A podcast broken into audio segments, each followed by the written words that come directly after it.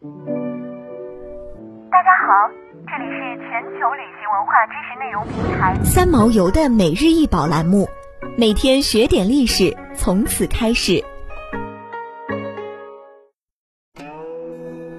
起舞的湿婆雕像，高一百二十三厘米，主要由砂石雕刻而成，收藏在越南岘港詹族雕刻博物馆。这座起舞的湿婆雕像，是在公元一二五零年到一三零零年间制作的，这可以从他额头上的第三只眼睛和手中所持的三叉戟得到证实。这个作品设计统一，线条有力，极具风格化，这正是古代的占婆艺术的特点。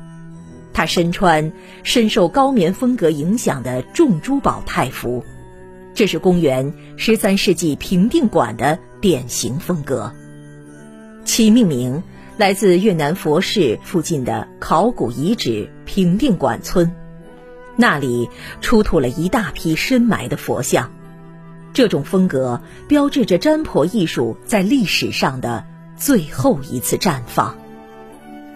雕像中，湿婆的一对手举过头顶，并紧扣在一起，这是占婆佛像很独特的造型，风格类似于越南南部番朗加莱塔主大门上修复的佛像。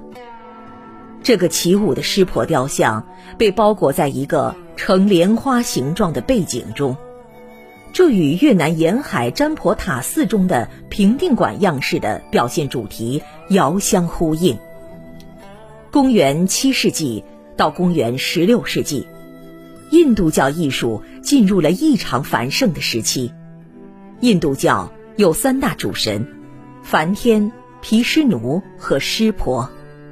他们和他们的化身大量出现在这一时期的印度雕像作品中，并以湿婆的形象最为常见。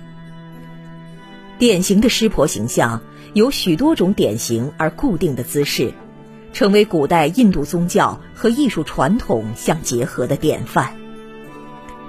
在印度教的经典中，湿婆头戴火焰冠。是主宰破坏和生殖两种全能的神，生有三只眼和四只手臂。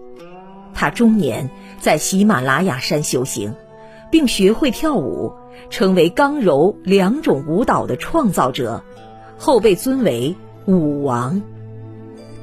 这座雕像体现了永恒的运动和泰然的神情的统一。这种运动中的静止。恰恰符合了印度教中在变换中永恒的思想。在一定的意义上说，就像十字架是基督教的象征，新月是伊斯兰教的象征一样，湿婆之舞是印度文化的象征。湿婆之舞是让人进入木迷五色的印度文化的一条通幽曲径。湿婆之舞，既是一种与原始巫术相通的怪异形象，又呈现了一种多神教的思想。因此，以湿婆之舞作为印度文化的象征，向世界学人提出了一系列困扰。但正是这些困扰，可以让我们从印度自身的角度去理解印度文化。想要鉴赏国宝高清大图，欢迎下载三毛游 App，更多宝贝等着您。